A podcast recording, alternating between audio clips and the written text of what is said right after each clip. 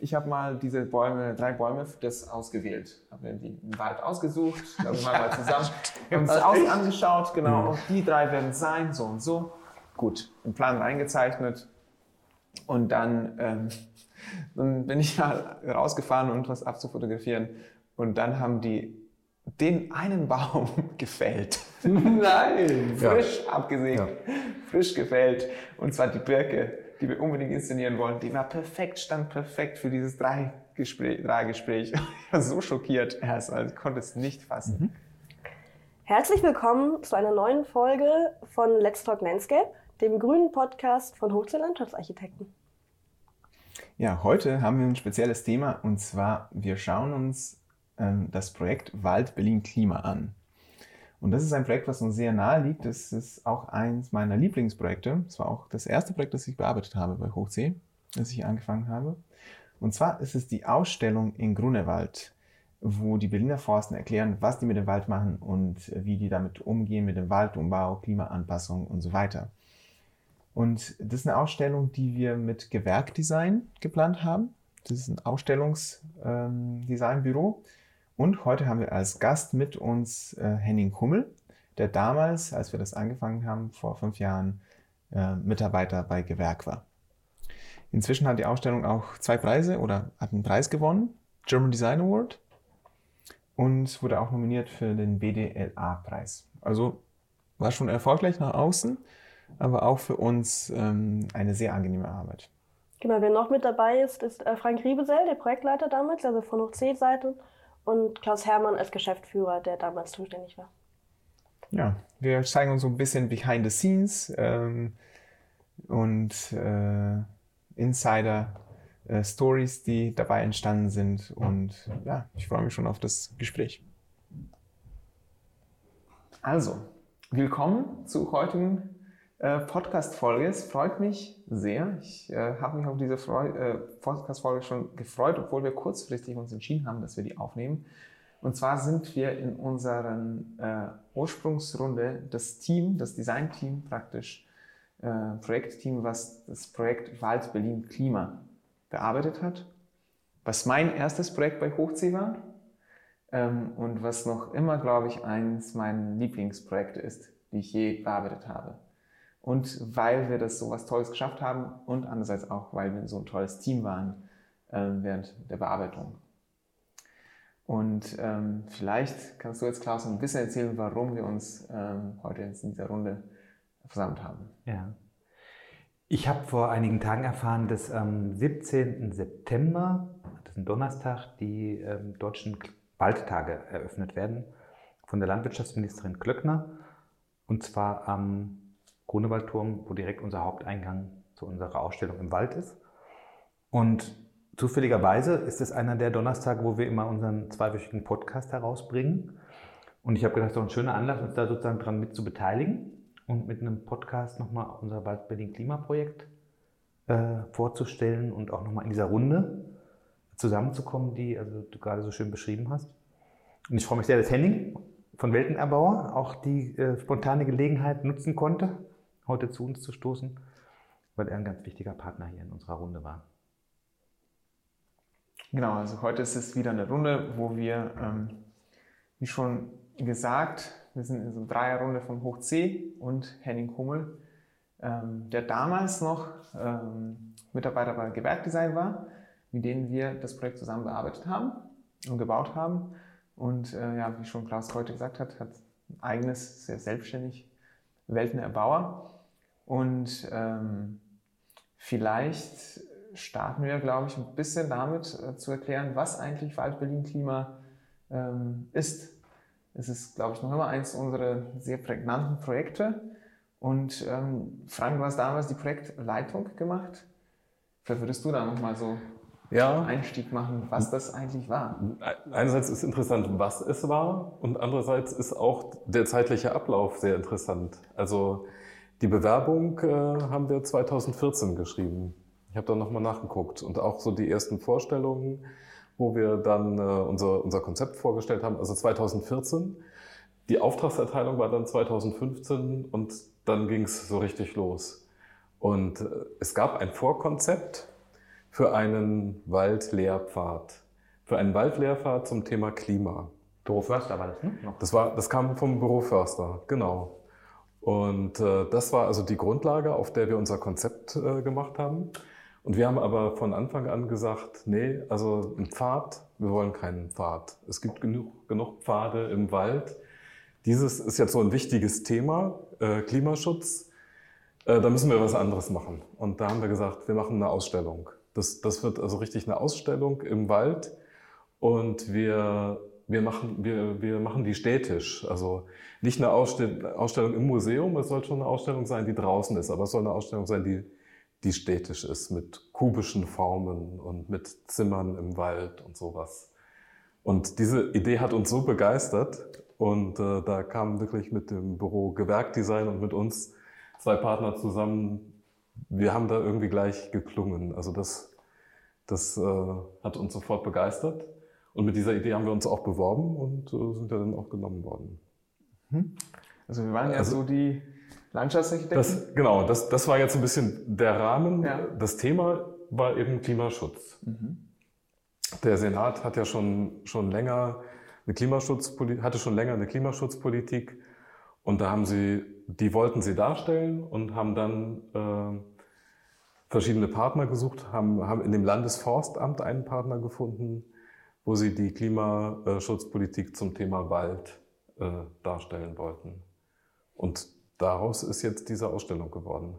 Ich, ich habe, als wir den Auftrag gekriegt haben, da hatte ich einen äh, Termin mit Herrn Münte, wo er mir das nochmal erklärt hat, was eigentlich der Hintergrund äh, war für diese, für diese Ausschreibung und da, dafür, dass diese Ausstellung machen wollten. Das war am 13.05.2015. Das sind, das sind hier noch meine Notizen von damals. Frank hat einen Zettel gebracht. Habe ich noch mal äh, rausgesucht. Und ähm, also sie wollten wirklich die, die Klimapolitik des Berliner Senats darstellen. Sie wollen die Wälder an die Folgen des Klimawandels anpassen und äh, eben die Rolle der Berliner Wälder als Teil der Klimapolitik des Landes. Ja, und dann gibt es ein paar verschiedene Punkte, da kommen wir vielleicht später nochmal drauf. Aber das war eben zu, zu einem Zeitpunkt, als der Klimawandel in der Bevölkerung noch nicht so ganz durchgedrungen war. Mhm. Für, für, mich ist der Klimawandel 2018 so richtig greifbar geworden, weil das ein extremes, extrem warmes, extrem heißes Dürrejahr war. Mhm. Und, äh, aber dieses war schon deutlich früher und 2017 wurde die Ausstellung ja auch schon eröffnet. Mhm. Mir ist noch ein Satz, mit dem ich das vielleicht auch ergänzen kann, was sozusagen die Intention war. Ähm, das, du hast jetzt so ein bisschen die Senatsebene beschrieben, zu der ja auch Herr Münter so ein bisschen äh, sozusagen angedockt ist. Und die politische Ebene. Wir haben sie aber auch mit Förstern zu tun gehabt und mit dem Forstamt Grunewald und mit den Forstamtsleitern, mit dem Bearbeiter, der uns dann später zugewiesen wurde, Herr Ackermann, der ähm, sozusagen auch aus der Forstwirtschaft kommt. Und da wurde mir so, weil nicht mehr wer es gesagt hat, aber so nochmal sehr eindrücklich klar gemacht, wir wollen auch als Forstwirte oder als Forstwirtschafter, wollen wir auch wahrgenommen werden als äh, Menschen, die nicht nur Tiere totschießen und Bäume umhacken, und äh, Holz draus machen, sondern wir wollen wahrgenommen werden als gerade im Berliner Umfeld äh, Menschen, die noch viel mehr tun. Wir sind für die Erholungsvorsorge äh, der Berliner Bevölkerung zuständig. Wir sind für die Grundwasserneubildung zuständig. Wir müssen sozusagen den Klimawandel und die CO2-Bilanz äh, irgendwie verbessern helfen. Wir sind äh, für Flora und Fauna und für Naturschutzaspekte, die im Grunewald auch eine große Rolle spielen, zuständig. Also wir haben viel, viel mehr Aufgaben, als die Öffentlichkeit bisher wahrnimmt. Und das wollen wir auch in dieser Ausstellung so ein bisschen rüberbringen. Ähm, das war sozusagen der persönliche äh, sozusagen Antrieb auch zusätzlich zu den Themen, die du genannt hast, von den Forstleuten. Und ich glaube, das ist auch ganz gut gelungen. Mhm. Also klingt erstmal die ganzen Punkte, die du vorgelesen hast und auch diese Ziele, ist spannend, klang aber auch vielleicht so ein bisschen erstmal trocken. Mhm. Und ich fand es spannend, was wir daraus geschafft haben. Und wir auf unserer Seite als Landschaftsarchitekt waren ja für das Räumliche zuständig, nicht nur, das hat sich überlappt. Aber wie hast du das, Henning, dann von deiner Seite äh, praktisch wahrgenommen? Na, damals war das, glaube ich, auch das erste Projekt von dir bei Gewerkdesign, oder? Ja. Also ein bisschen erzählen, genau. wie das von eurer Seite ausgesehen hat. Ja, finde ich ein sehr schönes Stichwort. Also erstmal freue ich mich total, dass wir nochmal äh, jetzt hier zusammensitzen als Projektteam. Aber ähm, wie du gleich äh, richtig gesagt hattest, ähm, ich bin ja heute so ein bisschen in zweierlei Hinsicht äh, hier. Einerseits stellvertretend, glaube ich, für Gewerkdesign und für das Projektteam und andererseits jetzt für mich auch als Selbstständiger. Aber ich weiß noch genau, als ich bei Gewerkdesign angefangen habe und es hieß, das soll mein erstes Projekt werden, dass ich erst dachte, oh mein Gott, ein Leerfahrt im Wald. Wie langweilig und trocken ist das denn? Und äh, ähm, also ich habe es natürlich nicht ausgesprochen, aber es war sicherlich in der ersten Reaktion innerlich äh, so ein Gefühl von mir. Mm. Und äh, wusste ja auch, das Projekt hatte schon ein bisschen vor mir angefangen und ich glaube auch vor dir, Gaspar. Ne? Mhm. Wir waren ja, diese Konzeptionsphase, von der du auch vorhin gesprochen hattest, Frank, die war ja schon vorher abgelaufen, da waren wir noch gar nicht in den Büros. Ähm, und ich glaube, der Startpunkt war, dass ich ein Dokument äh, in die Hände bekam, was 200 Seiten umfasste vom Planungsbüro Förster mit einer Beschreibung von für meinen Geschmack total trockenen ähm, ja, so Waldfahrtelementen, die man sich halt einfach auch so vorstellt. Ähm, und also das heißt, ich war zu Beginn des Projektes, war ich erstmal so ein bisschen auf den Boden der Tatsachen geholt worden, für mein Gefühl. Ähm, und dass sich daraus dieses Projekt entwickelt hat, ähm, habe ich, glaube ich, innerlich immer gehofft oder auch äh, viel für antreiben wollen, weil es auch für mich ein großes Interesse war, aus diesem Thema was zu machen. Äh, ja, und ich war unglaublich glücklich, dass ich dann äh, mit Gaspar eigentlich in dieses Projekt starten durfte. So haben wir uns ja eigentlich auch kennengelernt. Mhm. Genau. Stimmt. Ich habe die gleiche Erinnerung an die 200 Seiten, glaube ich, die mir Frank auf den ersten, meinen ersten Arbeitstag auf den Tisch gelegt hat. Da war auch ehrlich gesagt Deutsch für mich auch eine Herausforderung. Ähm, und habe erstmal, ich glaube, ich habe nicht mal alles durchgelesen und am zweiten Tag sind wir dann hingefahren. Und was mich überrascht hat, ist eigentlich, ähm, muss man trotz dem ganzen Rahmen oder die vielleicht diese trockenen, trocken klingenden Ideen, ne, die konnten ja vielleicht in der Forsten, sind noch nicht auf so Ideen gekommen und haben noch nie so breit gedacht ähm, haben die einen sehr schönen Teil Wald ausgewählt. Mhm. Ich war sehr überrascht, wie man tatsächlich auf einer kleinen Fläche oder auf, einer, auf einem Rundweg von vier, vier Kilometern unglaublich viel erlebt hat. Es gab ein Moor, es gab zwei Moore, es gab tatsächlich einen Teich, es gab ähm, alte Eichen, es gab Kiefernwaldbestände, äh, es gab natürlich neue, Mischwaldbestände. Also es war sehr viel los. Und ähm, ich glaube, gleich am Anfang Frank hat mir auch noch sehr viel erzählt, äh, nochmal auch vom Wald und von dem Ganzen. Es war sehr interessant und es hat mich so gleich gegriffen. Ich hatte dann gleich, glaube ich, Bock loszulegen mit den ersten Ideen, was wir da machen können. Mhm. Ja, die, die, Wahl der Fläche war sehr gut von den Berliner Forsten. Mhm. Es, ähm, es gibt auch Bereiche im Grunewald, die ganz anders aussehen, die relativ flach aussehen. Aber hier hatten wir ein sehr starkes Relief, auch mhm. geschwungene Waldwege, also nicht so dieses einfache Forstwege-Raster, wie man das woanders hat. Insofern passte das ganz gut. Und äh, wir haben das ja dann geschafft, eigentlich diesen, die, den Leuten nicht nur die Ausstellung zu zeigen, sondern auch noch die Verbindung von Ausstellung und Wald.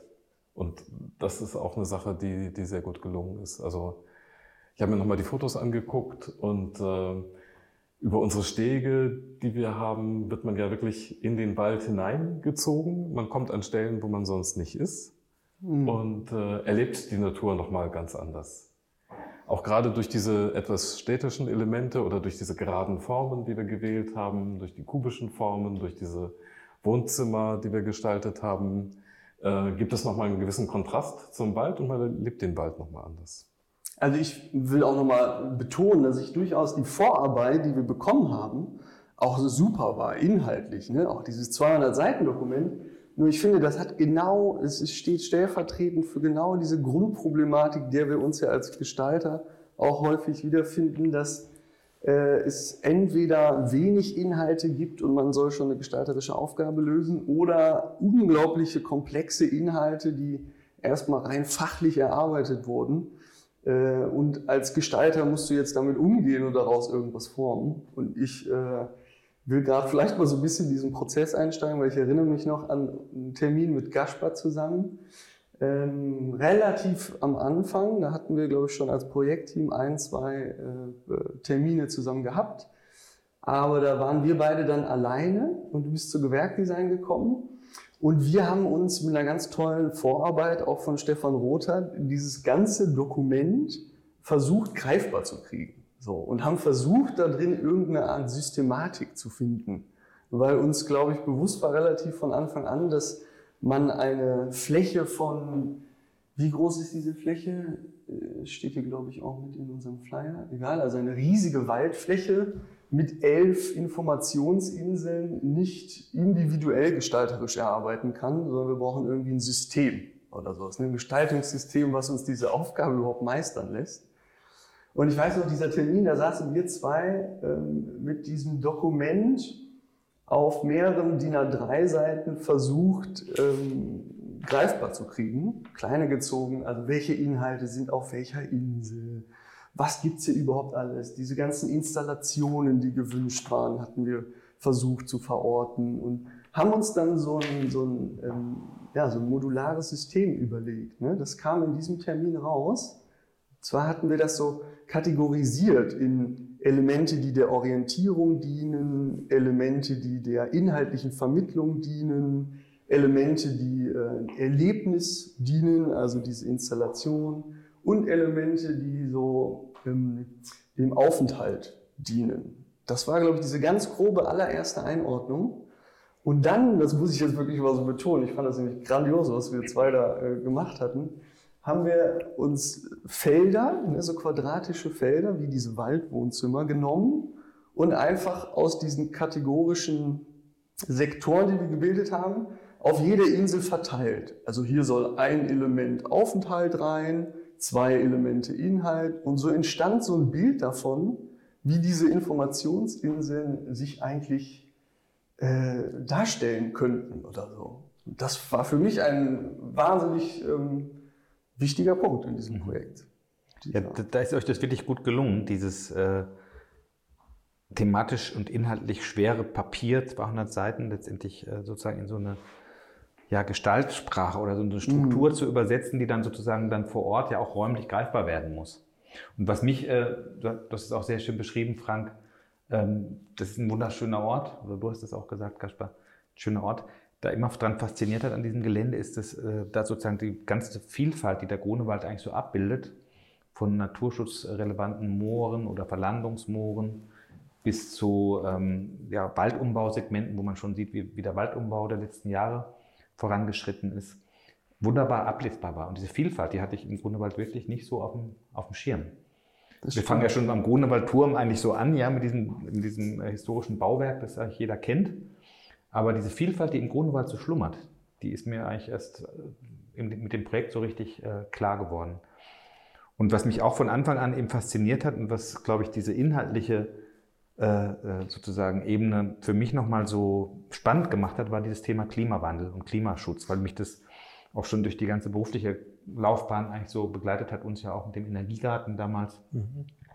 Wo ich gesagt Mensch, das ist eine unheimlich relevante Aufgabe für die Gesellschaft, dieses Thema, das eigentlich alle betrifft, alle Menschen auf der Welt, letztendlich auf eine Art und Weise zu kommunizieren und nach außen zu bringen, dass äh, die Leute das besser verstehen und vielleicht auch durch diese tolle ähm, Struktur, die wir da geschaffen haben und die ihr da auch mitentwickelt habt, sozusagen für die Leute greifbar zu machen und auch irgendwie verständlich zu machen mhm. und eben nicht zu, nicht zu so einem ungreifbaren Papierkonvolut, das eigentlich sowieso äh, erstens äh, anstrengend ist und vielleicht auch manchmal unverständlich und dann auch, äh, auch belastend im wahrsten Sinne des Wortes. Ne?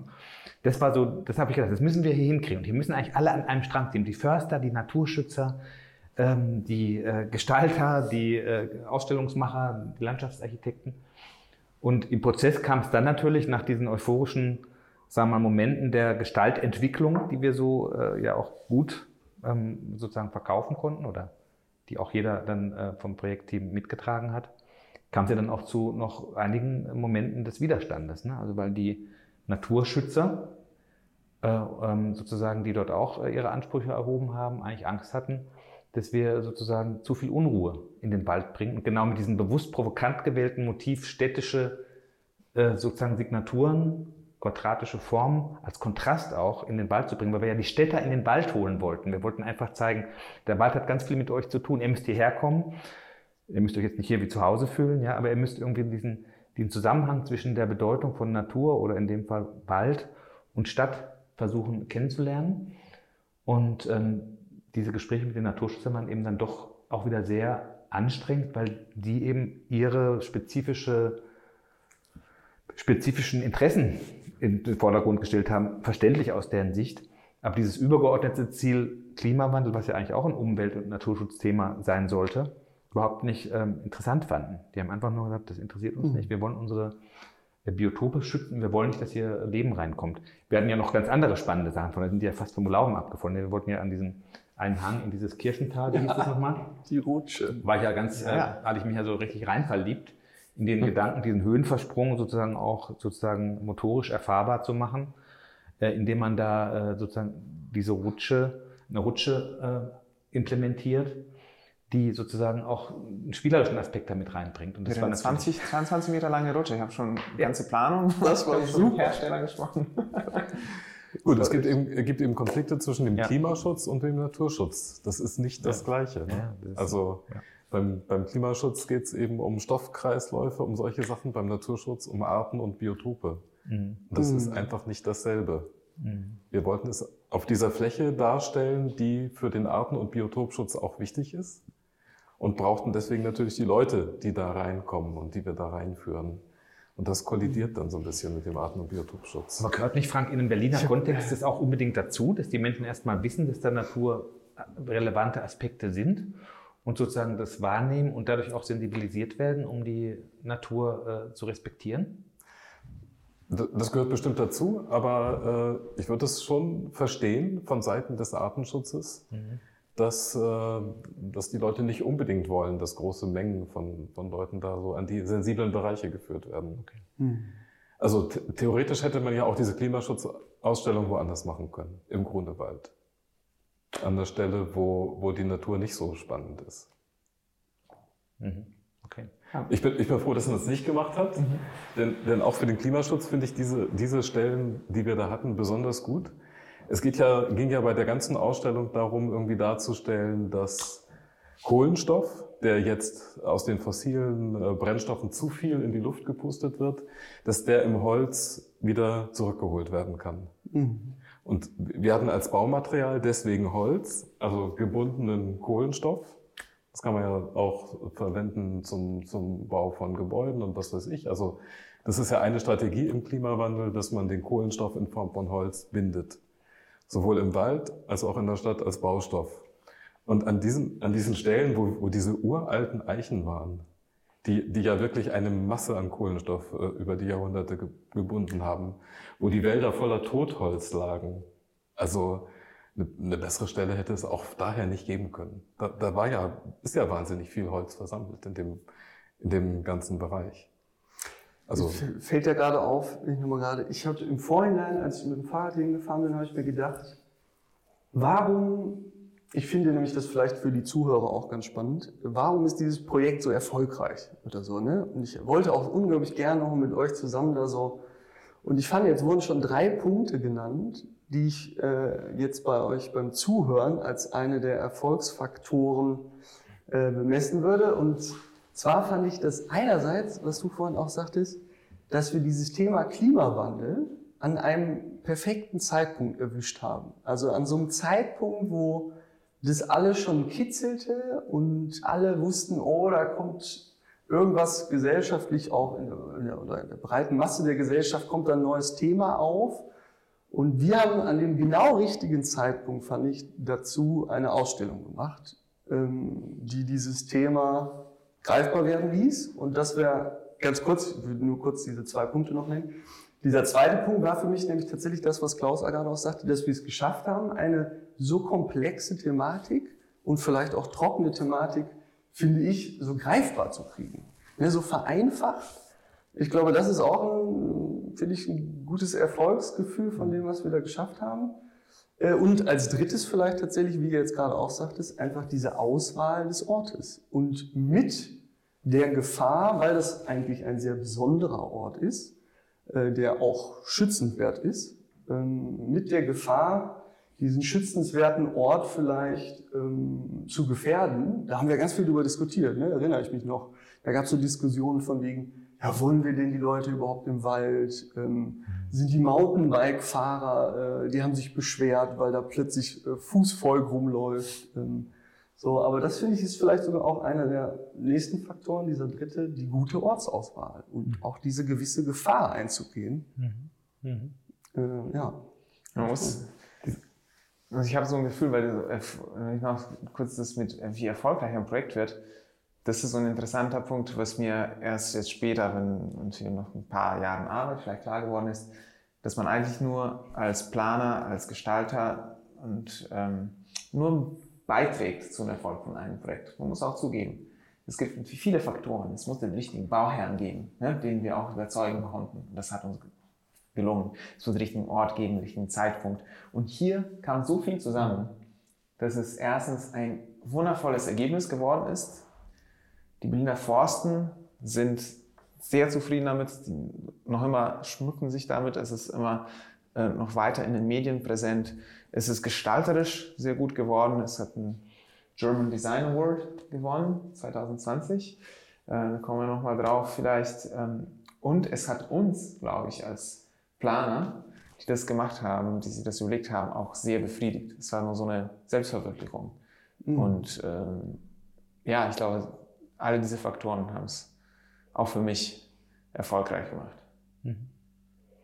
Also natürlich hat man da die Frage, was ist Erfolg und so. Ne? Ja. Würd, vielleicht muss ich, glaube ich, gar nicht korrigieren, aber für mich heißt jetzt Erfolg auch nicht unbedingt, also nicht nach außen bemessen, wahnsinnig ja. viel Awards oder in der Öffentlichkeit, sondern ich hatte das Gefühl, dass es bei uns, dass es uns in diesem Projekt gelungen ist auf zwei Ebenen, wo ich auch Erfolg für mich jetzt persönlich auch als Selbstständiger mal sehr bemessen will. Und den größeren Teil davon, die erste Ebene ist für mich dieses, dass, dass das Projekt im Inneren erfolgreich war. Also so wie wir, das Innere meine ich, ist das Team, das Projektteam, Auftraggeber, alle, wie wir eben zusammengekommen sind. Und ich fand, wir waren erfolgreich, dieses Projekt im Inneren umzusetzen. Also irgendwie haben wir es geschafft, fand ich, eine gute Stimmung zu kreieren. Motivation, fand ich, war die ganze Zeit sehr gut. Sie haben Schwierigkeiten gemeistert zusammen, ohne dass es bis auf einen Fall äh, komplett ausbricht oder so. Und ich bin der festen Überzeugung, dass dieser innere Erfolg eines Projektes dann ermöglicht, auch im Äußeren erfolgreich zu werden. Und deswegen fand ich das unglaublich toll, dass wir mit dem German Design Award äh, äh, hier nominiert wurden, obwohl es gar nicht für mich um den Award geht, sondern als Belohnung für unsere äh, innere gute Arbeit. So. Wir, haben, wir haben in einem der letzten Podcasts auch davon gesprochen, was uns dazu überhaupt äh, gebracht hat, Landschaftsarchitektur zu stehen oder dich, deinen Beruf zu ergreifen. Ähm, und da war immer wieder davon die Rede, dass man auch ein Stück weit äh, einen Beitrag für eine bessere Welt, formuliere ich jetzt mal so ein bisschen blumig, irgendwie leisten möchte. Oder für eine, dass man eine gewisse gesellschaftliche Relevanz mit seinem Beruf haben will und die Dinge so ein mhm. bisschen zum Guten wenden möchte. Ne? Man, es werden ja auch oft Musiker oder Künstler werden ja auch oft gefragt, also wenn sie so ein bisschen politische äh, Meinungen ähm, auch über ihre Werke kundtun, ob sie denn glauben, dass sie irgendetwas damit verändern. Und ich glaube, das ist so ein Projekt, wo ich glaube, da haben wir in den Köpfen von manchen Leuten, hoffe ich jedenfalls, ein bisschen was verändert oder zumindest angestoßen, darüber nachzudenken ähm, und vielleicht dazu beigetragen, dass dieses Thema äh, sozusagen in einer etwas breiteren Öffentlichkeit äh, bekannt wird und äh, auch ernst genommen wird und auch ja auch vielleicht sogar als spannend wahrgenommen wird ne? oder als, heraus, als positive Herausforderung und nicht nur als etwas, was dazu führt, dass man den Gürtel enger schlagen muss und mit depressivem Gesicht durch die Gegend laufen muss. Ja, also war das Projekt erfolgreich? Also offensichtlich natürlich, da wir den German Design Award gekriegt haben, war es erfolgreich. Aber ich war im März äh, dort, Anfang März, war ein sehr warmer Tag, ein sehr warmer Sonntagnachmittag und es waren sehr viele Leute unterwegs und wir waren am Pechsee auf dem Steg, den wir so schön zwischen die Bäume gelegt haben wo wir dann in dem Wohnzimmer gesessen haben. Die Kraniche haben geschrien, die da ähm, im, am Pechsee gebrütet haben. Man sah offensichtlich, sie lassen sich dadurch nicht stören. Also dieser Konflikt mit dem Artenschutz, das hat funktioniert, so wie wir es gemacht haben. Und es waren dann Leute da, die haben ihren Kindern erzählt, oh, guck mal da, ein großer Vogel, ein Kranich und der brütet da und so. Und Also es war einfach, äh, es hat einfach so funktioniert, dass die Leute das wirklich zum Ausflug genutzt haben, sich da aufgehalten haben, auf, auf den Bänken gesessen haben, das Wetter genossen haben, den Wald genossen haben. Also es ist, es ist eine Form der Freiraumgestaltung, die wirklich funktioniert. Also, Das war für mich ein großes Erfolgserlebnis. Spannend, ja. Ich weil das hast du auch am Anfang gesagt, ich kann mich mal erinnern. Ich glaube, wir saßen dann mal zusammen zu dritt, wir drei, waren da draußen, ähm, Henning, du und ich, und haben uns gefragt, was äh, ist unsere Motivation, da warst du auch dabei, für, bei diesem Projekt. Und ich kann mich erinnern, du hast gesagt, wieder, das war mal eine Kulturlandschaft. Ähm, es ist gewisserweise noch immer, äh, auf jeden Fall, also es wird ja kultiviert, es wird ja von Forsten praktisch in den Stand gehalten oder zu einer gewissen Richtung gebracht. Also der Mensch hat auf jeden Fall einen starken Einfluss drauf. Aber dass man diese, diese Kultur in diese Kulturlandschaft irgendwie wieder reinbringt. So irgendwie hast du es formuliert.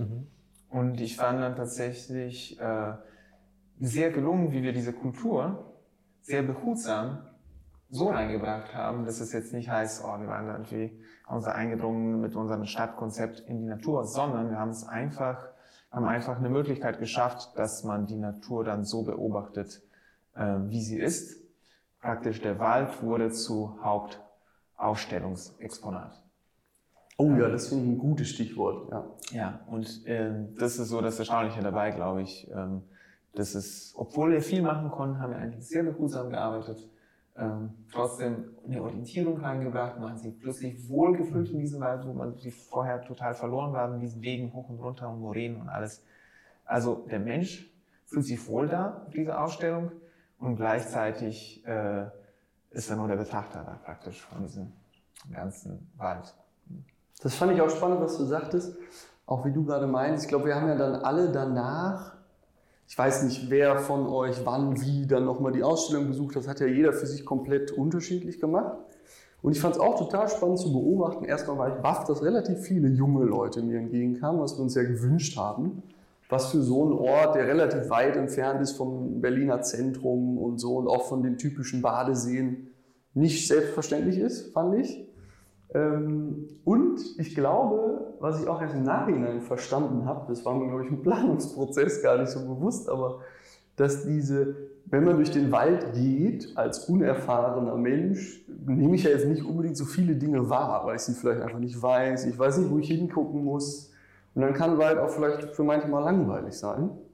Aber was eben toll wird durch diese Beschreibungen oder Informationstafeln oder Wohn Waldwohnzimmer, wird ja mein Blick so gelenkt. Ne? Also da wird ja auch so gesagt, guck doch mal die oder die Situation dir an. Das war ja auch bewusst an diesen Inseln so, dass sie immer einen, einen räumlichen Kontext hatten. Also schau durch das Fenster und schau dir mal dieses Waldstück an oder sowas. Äh, Und das finde ich ist auch so ein schöner, wir haben ja glaube ich alle vorher noch nie eine Ausstellung wirklich im Wald gemacht. Ein Faktor, den ich auch beibehalten würde.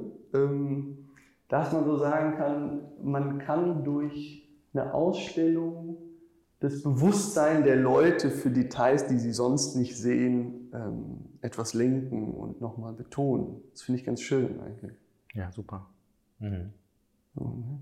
Dinge, die man vorher eben nicht sieht, äh, sichtbar machen. Und ich glaube, das ist auch ganz gelungen. Und ich finde auch, wir haben ja viel von Stadt geredet, vielleicht noch dazu von mir. Ich hatte das Gefühl, dass wir nie versuchten, jetzt so die Stadt in den Wald zu bringen, sondern wir haben das über die Formsprache und über die Ansprache, fand ich, gelöst. Also indem, dass die Grafiken eine gewisse Attraktivität haben, die man aus der Stadt vielleicht kennt, nicht so langweilige Waldtafeln sind. Und dass unsere äh, Architektur, also die Ausstellungsarchitektur mit dieser kubischen Sprache sich auch eben so geometrisch an so ein Stadtbild anlehnte. Aber wir haben es jetzt nicht brutal die Stadt in den Wald geholt und das finde ich auch gut im Nachhinein.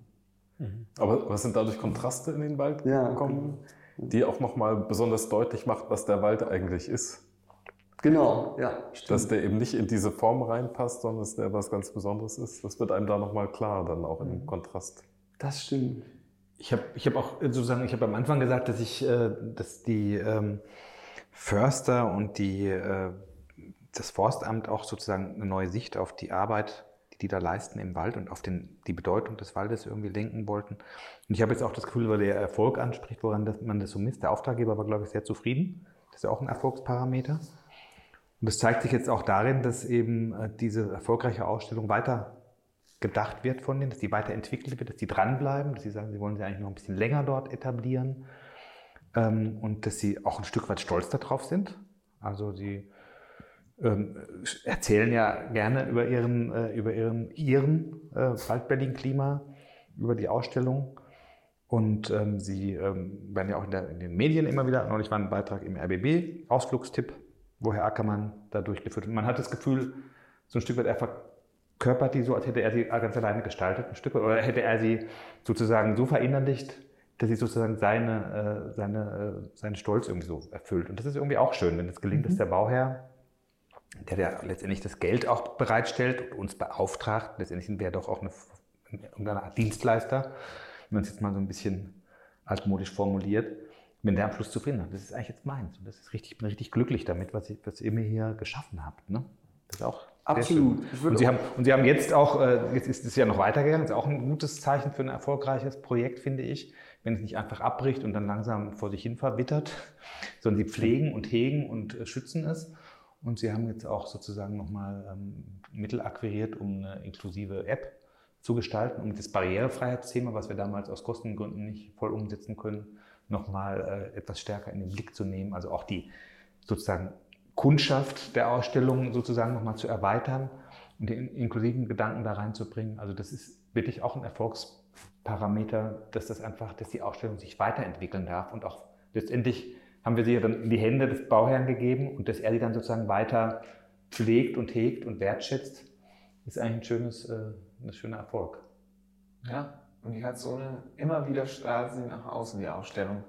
Ne, das wird jetzt ähm, die Eröffnung, wie du am Anfang gesagt hast, ist Tag des Waldes. Deutsche Waldtage, ja. Deutsche, ja.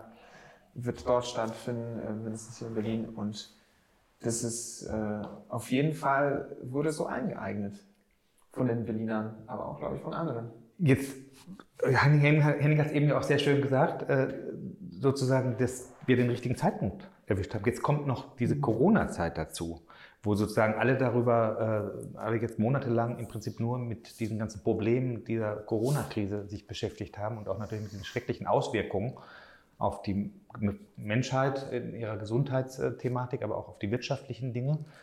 Und das Thema Klimawandel, das haben wir auch alle gemerkt, und andere sehr wichtige Brände, gesellschaftliche Themen sind so ein bisschen in die zweite Reihe gerutscht.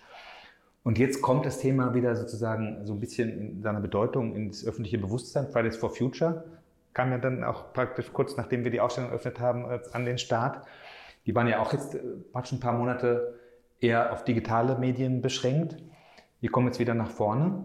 Und die Menschen beschäftigen sich jetzt, oder die Politik beschäftigt sich auch wieder mit dem Thema. Und das kann sich jetzt eben sehr gut, das ist auch der Grund, warum, sie, warum diese deutschen Waldtage dort eröffnet werden, im Freien.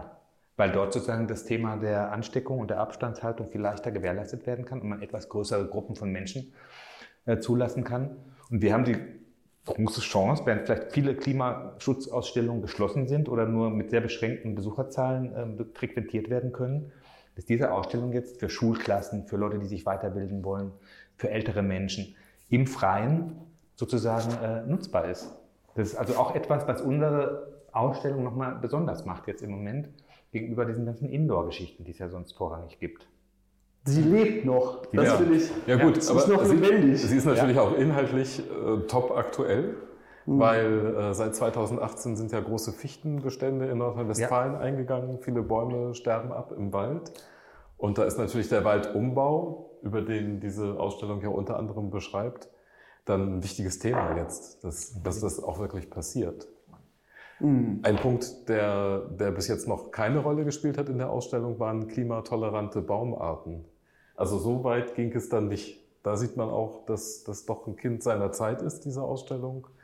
Ja, und äh, das, das könnte, ich könnte mir vorstellen, wenn, wenn wir jetzt diese Ausstellung nochmal konzipieren würden, dann würde man auch über andere Baumarten nachdenken, die nicht heimisch sind. Mhm. Das, das war bis jetzt ein großes Tabu, also es wurde Ach, hier nicht, okay. wurde in dieser Ausstellung nicht angesprochen. Stimmt, ja.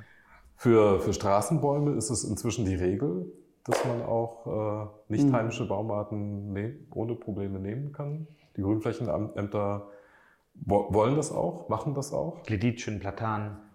Ja, Resistor, Ulmen, äh, alles Mögliche. Und da denke ich ja jetzt gerade dran, weil ich schon wieder mich total freuen würde.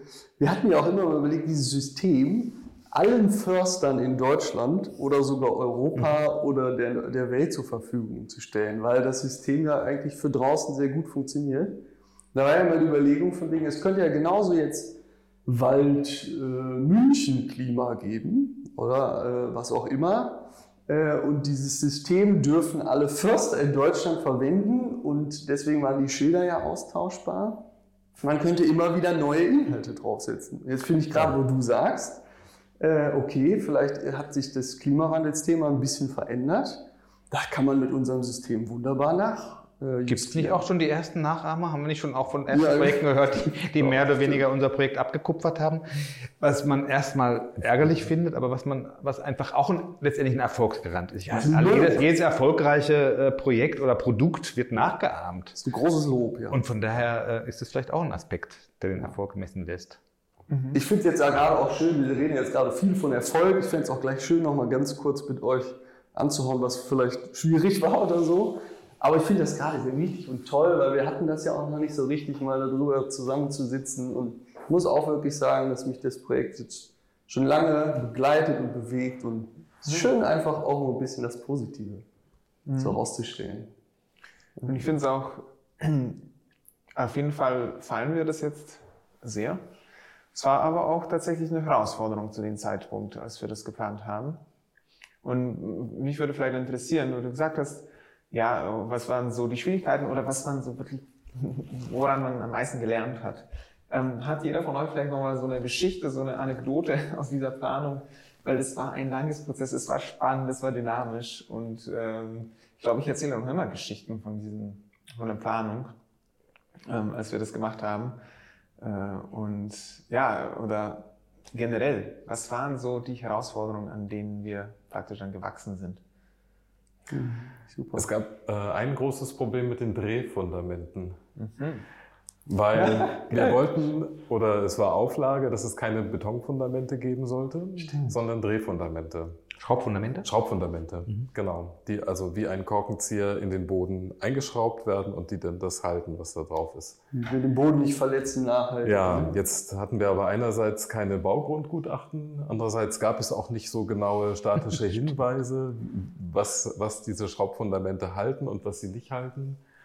Und äh, wenn da alle Beteiligten darauf bestanden hätten, dass das statisch durchgerechnet wird, dann hätte dieses, hätten, hätten wir die Fundamente nicht verwenden können. Dann hätten wir die Stege so nicht bauen können. Und die ausführende Firma hatte eine ganz gute Idee. Es wurde ein Schraubfundament eingeschraubt und die sind mit ihrem Bagger mal gegengefahren. Und damit, damit, damit jeder einfach mal sieht, wie, wie verhält sich das? Wie, was bringt das? Wie, wie fest ist das? Und das bewegte sich dann ein bisschen, aber alle Beteiligten haben gesehen, da wird eine enorme Kraft aufgewendet und es bewegt sich nur ein bisschen, das hält. Super Anekdote. Wusste ich gar nicht. Ja, toll. Wusste ich auch nicht. Das, das war wirklich interessant. Du warst halt auch viel draußen einfach. Ja, ne? ja. Ich, ich habe dann die Bauüberwachung gemacht und habe das da mitgekriegt. Ja.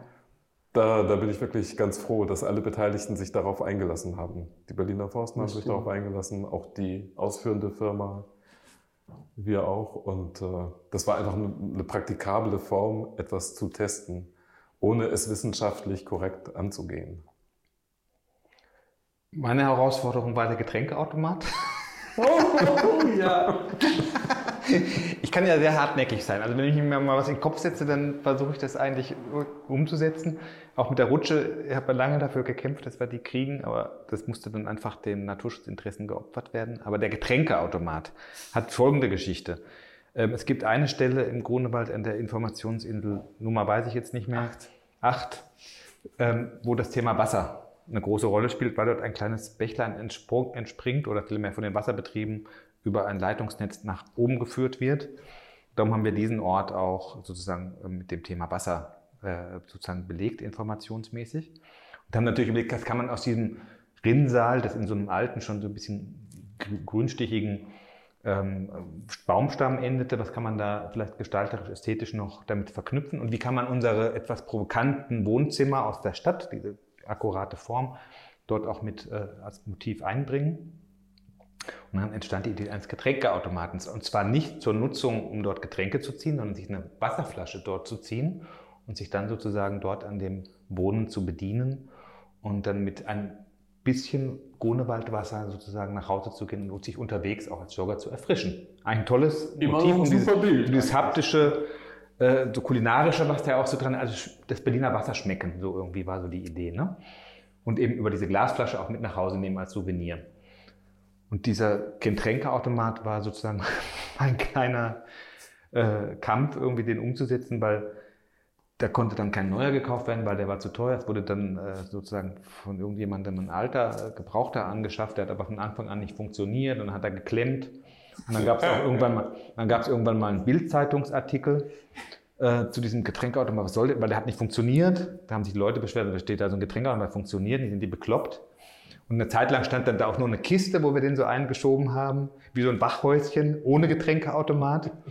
Das heißt, man hat dieses Bild gar nicht verstanden, was wir damit machen wollten und was für mir so, mir so selbstverständlich war. Wir hatten nämlich dort auch einen Stromanschluss, einen Getränkeautomat hinzustellen, Stecker rein. Diese Glasflaschen wurden speziell für den konfektioniert. Wäre eigentlich gar kein Ding gewesen, hätte bestimmt auch funktioniert. Gibt ja Tausende, die im Freiraum stehen. Aber das hat nicht sollen sein. Und da konnte ich mich sozusagen nochmal dazu durchsetzen, dass der nochmal repariert wird. Da wurde nochmal Geld in die Hand genommen, da war ich ganz happy. Er lief auch, glaube ich, einige Tage. Aber jetzt wurde, glaube ich, auch inzwischen dieses Häuschen irgendwie abgebaut drumherum. Also dieses, ich glaube, er hat es nicht überlebt, ja. Also dieses Motiv muss man, musste ich dann leider irgendwann ähm, begraben.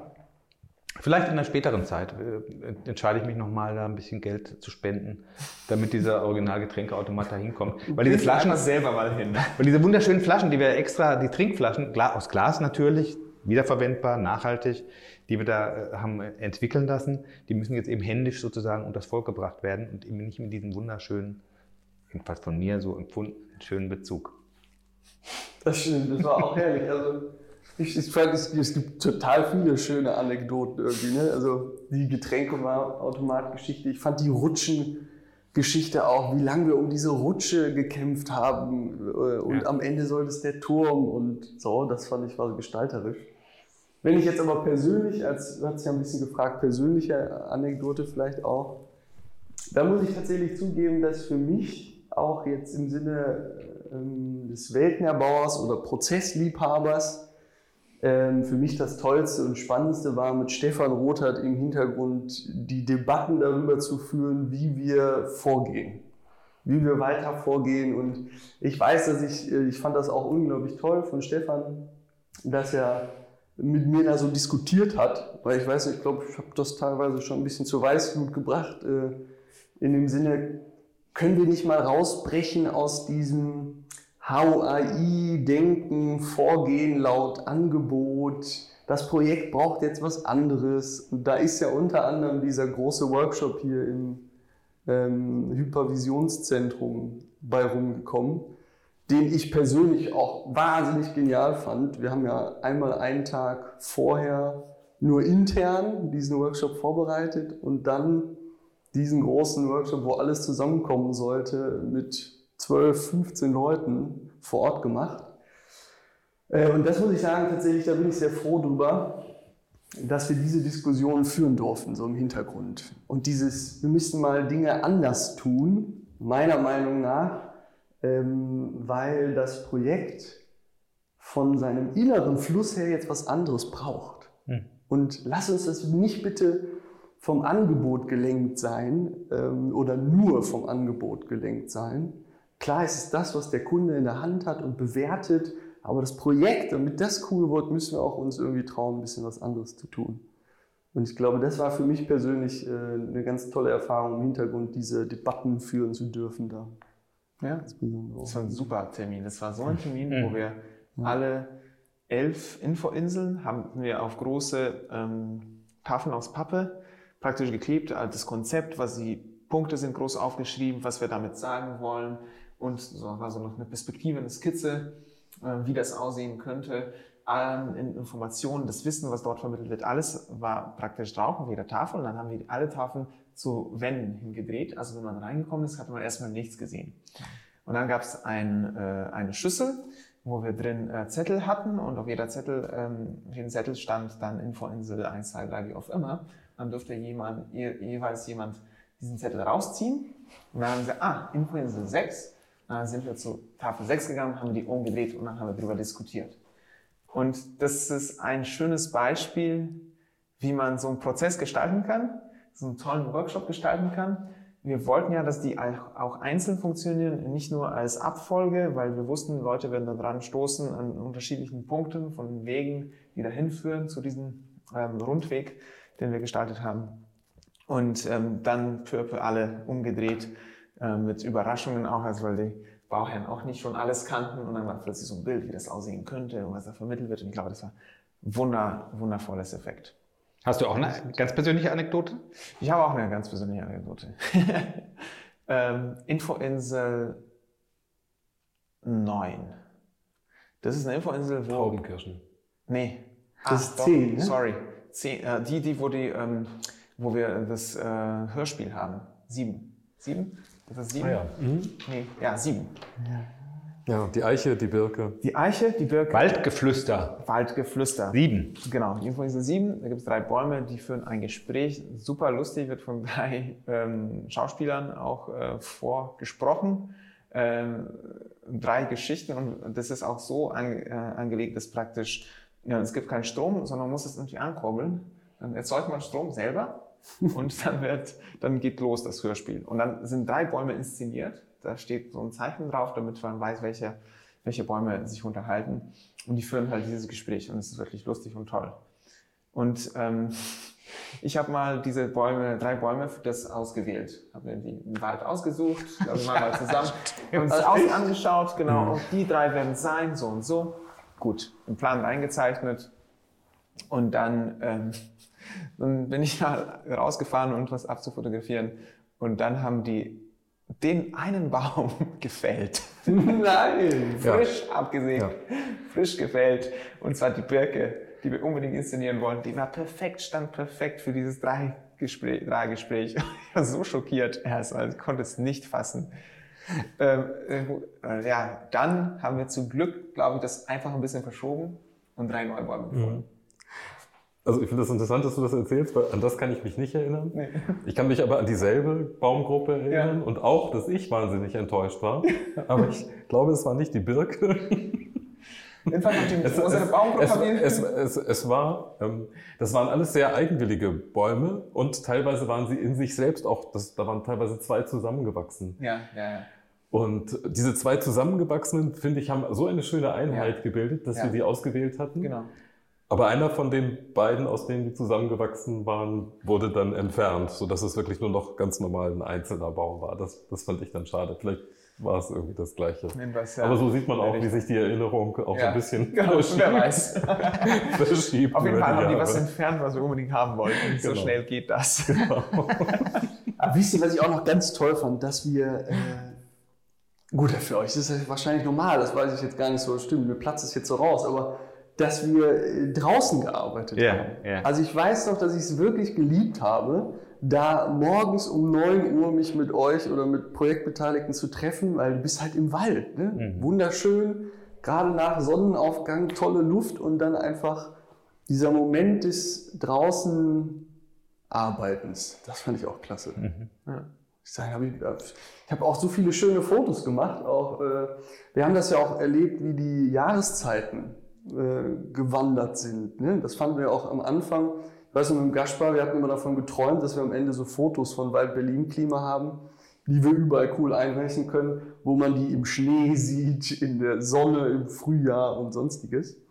Äh, Das ist, glaube ich, gar nicht so passiert, aber äh, ich weiß noch, in dem Entwicklungsprozess waren wir ja häufig draußen und das eben sowohl im Winter bei Eiseskälte.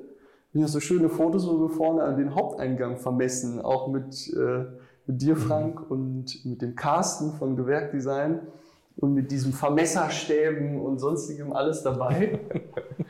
Äh, und dann eben wurde es Frühjahr und es hat sich halt einfach verändert, auch deine Arbeitsumgebung. Ne? Äh, fand ich auch total klasse. So. Ja, ähm, es ist tatsächlich ein besonderes Projekt. Mich würde nochmal interessieren, von Ihnen von euch ganz kurz, was ihr da so nochmal in der Zukunft damit in Verbindung sieht. Ist es etwas, was jetzt, es wird noch ein paar Jahre stehen, vielleicht noch länger? Ist es für euch auch so ein Punkt äh, oder so ein Projekt gewesen, wo man jetzt hofft, dass man mehrere weitermacht in, der, in dem Sinne? Oder was hat man, was nehmen wir jetzt so als Abschlussgedanke für die Zukunft mit von unserem Waldberlin-Klima? Also für mich ist es eigentlich das äh, zweite Projekt im Freien, die zweite Ausstellung im Freien gewesen in dieser Größenordnung. Wir haben auch schon so ein paar kleinere Geschichten gemacht. Ähm, das andere ist ja die, die, die Glauer Felder, wo wir sozusagen einen, äh, ein Außengelände von einer Naturpark-Informationsstelle auch mit Informationsfeldern in dem Fall sozusagen ausgestaltet haben, wo die sozusagen verschiedenen Aspekte, die der Landschafts, äh, äh das Landschaftsschutzgebiet ähm, Nutte-Nieplitz ähm, sozusagen ähm, in ja, auch grafisch gestalteten Feldern sozusagen für die Öffentlichkeit äh, als Ausstellung zugänglich gemacht wurde.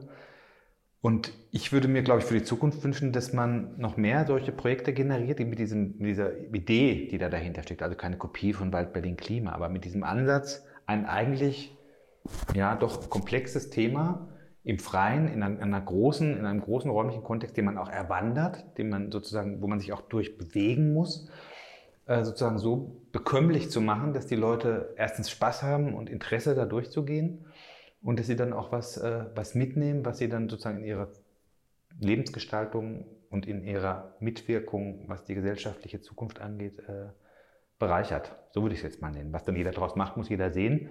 Aber ich würde sagen, keiner bleibt so unberührt von so einer Ausstellung und nimmt etwas mit, ähm, was ihn äh, voranbringt. Da würde ich gerne mehr draus machen, aus dieser Kernkompetenz, die wir jetzt ja auch so gemeinsam entwickelt haben und äh, das äh, sozusagen gerne nochmal an anderer Stelle und in anderer Form umsetzen.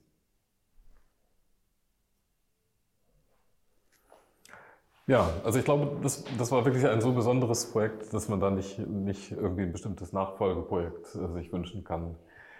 Was, was du gerade erzählt hast, äh, Klaus, das hat mich daran erinnert, dass es Anfang des 19. Jahrhunderts ja große Landschaftsparks gab wo ganz unterschiedliche Bilder äh, generiert wurden. Also wo dann Gedenksteine stehen, plötzlich an einer Stelle, an der anderen Stelle ist es eine große Seepyramide, wo sich der Erbauer dann hat ähm, beerdigen lassen.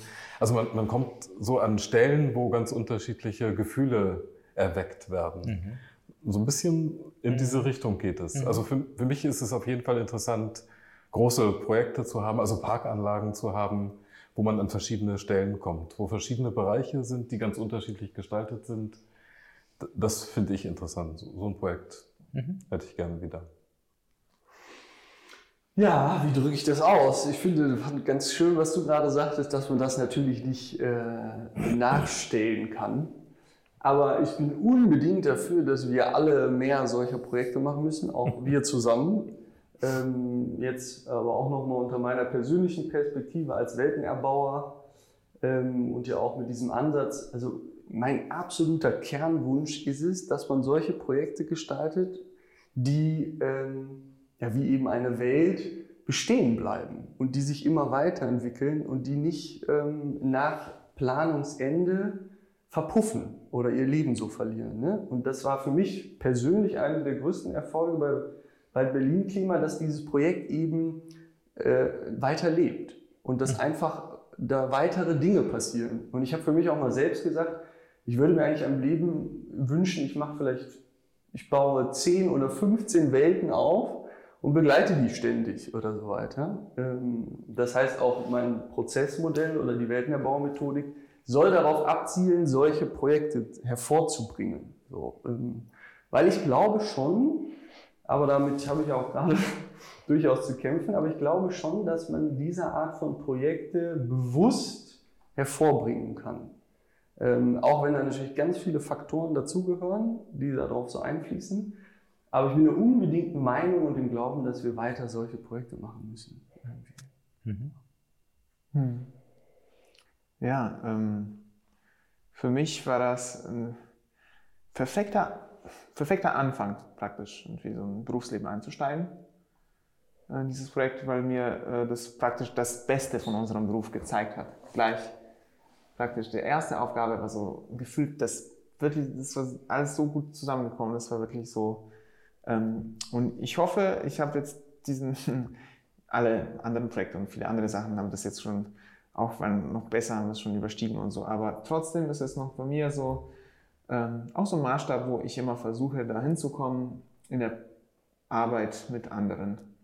Und äh, das nehme ich immer so mit und äh, tue mein Bestes, dass es so läuft, wie es bei Wald Berlin Klima gelaufen ist. Sehr schön, ne? Ja, toll. Ist toll, ja, sehr schön. Dass man sowas, das irgendwie, ja. Dass es sowas gibt, was einen auch selbst ein bisschen trägt, mhm. wo man gar nicht mehr jetzt so viel für tun muss. Das ne, ist ja auch schön. Ich bin da ja auch irgendwie ein bisschen raus und es trägt sich einfach noch. Mhm. Und man kriegt immer wieder ein bisschen was zurück auch. Mhm. Also in dem, wie wir darüber sprechen, was man hört, was die Forsten machen. Wir haben den Anspruch ja auch, es führt jetzt zu weit, wenn man das ausführt, ist vielleicht ein eigener Podcast, die Pflege. Und du hast es gesagt, es mhm. trägt sich selber oder es entwickelt sich weiter. Wir haben vorher von, den, von der Weiterentwicklung des Projekts in Richtung Inklusion gesprochen. Ähm, das ist eigentlich bei unseren Projekten auch ein großes Ziel. Wir haben ja dieses Leitbild, das die Nachhaltigkeit ganz stark in den Mittelpunkt stellt auch. Ähm, und das sollte uns Ansporn sein, dieses Projekt auch bei anderen Projekten noch stärker als bisher darauf zu drängen, dass man äh, sozusagen das Projekt auch weiter begleiten kann oder dass es jedenfalls Strukturen erhält, die es ermöglichen, dieses Projekt weiter zu, äh, weiter zu erhalten und zu pflegen. Weil alles, was wir planen, wir haben vorhin gesagt, wir planen Gärten und wir planen alles, was außerhalb von Gebäuden ist, oder das haben wir im letzten Podcast gesagt. Ähm, das erfordert aber auch in unserer Profession, dass die Dinge gepflegt werden müssen, weil Pflanzen Lebewesen sind, die unterhalten und die äh, umsorgt werden müssen und die sich gerade in Klimawandelzeiten, den wir verursacht haben, auch unseres Schutzes sozusagen bedienen müssen, damit wir sie irgendwie, äh, damit sie weiter existieren können. Darum braucht es eine kontinuierliche Unterhaltung und Pflege. so, das ist, glaube ich, auch Ganz guter Abschlussfrage. Nochmal, nochmal so ein Schlusswort für die Zukunft. Also wir brauchen Unterhaltung und Pflege und hier ist es gelungen, viel, gut, viel Gutes zusammengekommen. Und ich würde nochmal ähm, sehr äh, gerne einladen, alle äh, Zuhörerinnen und Zuhörer, dass sie sich das mal anschauen. Mhm. Ähm, und ähm, ja, hoffe, dass wir wieder in dieser Runde so zusammenkommen und was Neues schaffen. Ja, vielen Dank Super. für die Einladung. Danke. Vielen Danke für eure Zeit. Toll. So, das war jetzt unsere Planersicht, wie wir das erlebt haben. Ähm, wir müssen uns nochmal vielleicht mit einem Bauherrn oder mit anderen Beteiligten zusammensetzen, aber auf jeden Fall hat es Spaß gemacht, nochmal in dieser Planerrunde zu reflektieren, was wir damals geplant haben. Und vielleicht sieht man ja, wenn man in den Grunewald fährt, auch das Projekt mit anderen Augen. Ja. Zum Beispiel werde ich ja heute hinfahren und werde testen, ob es wirklich barrierefrei ist. Und ich finde es auch schön, immer wieder in Abständen, ich kenne ja nun den Wald Berlin-Klima, aber immer wieder in Abständen hinzukommen und zu schauen, wie hat sich das eigentlich entwickelt. Mhm. Ja, und auch gerade bei Herbstwetter ein schönes Ausflugsziel. Bin gespannt. Muss Fotos machen. ja, auf jeden Fall alle ähm, herzlich eingeladen, sich das anzuschauen. Es ist im Grunewald in Berlin, äh, startet am Grunewaldturm und dann läuft man einen vier Kilometer langen Weg ähm, und findet an unterschiedlichen Stellen dann Informationen über den Wald. Ja, dann bis nächste Woche. Wir können noch nicht ganz versprechen, was das Thema wird, also lasst euch überraschen. Was ihr aber auf jeden Fall machen könnt, ist uns vielleicht Fragen schicken auf media.hochsee, falls euch etwas interessiert über ähm, Landschaftsarchitektur, über unser Büro. Und ähm, auf jeden Fall auch uns abonnieren auf Instagram, YouTube und natürlich auf Spotify. Tschüss. Ciao.